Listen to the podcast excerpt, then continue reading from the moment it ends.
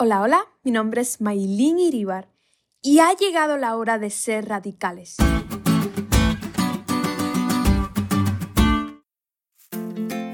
Hace algunos años creo que ya les conté, junto con la orquesta de mi escuela íbamos a tocar en uno de los festivales internacionales de jazz más importantes con sede en mi país. Y todo se había preparado para el concierto, se había ensayado, se había memorizado la música, pero cuando dieron la fecha, el concierto caía viernes en la noche.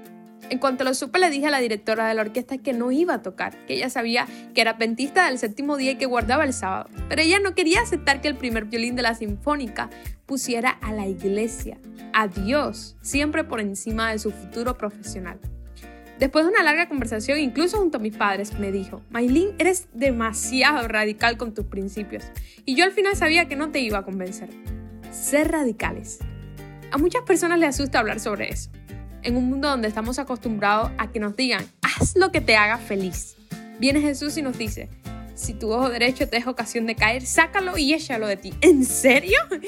La verdad es que es necesario actuar en forma radical, no porque Dios haya hecho que la vida cristiana sea difícil, para nada, sino que nosotros y nuestra cultura nos hemos alejado mucho, pero muchísimo de los planes de Dios.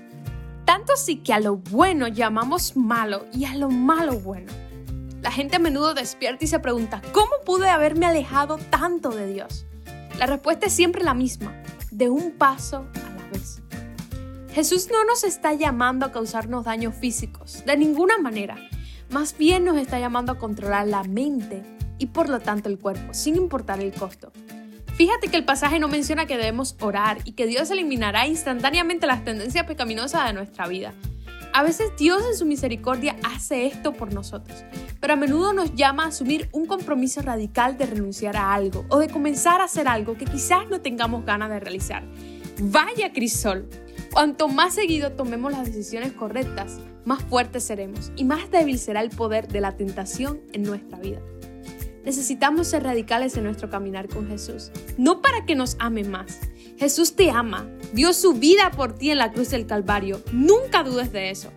Jamás nada de lo que hagas podrá pagar el sacrificio tan grande que Él hizo por ti.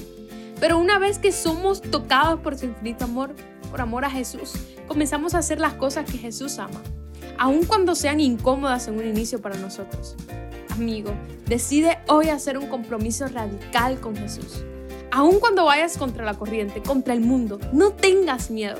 Confía en que Él te respaldará, porque como siempre digo, con Jesús nunca hay pérdida.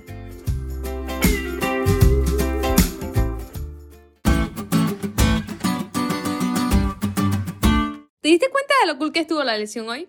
No te olvides de estudiar y compartir este podcast con todos tus amigos. Es todo por hoy, pero mañana tendremos otra oportunidad de estudiar juntos.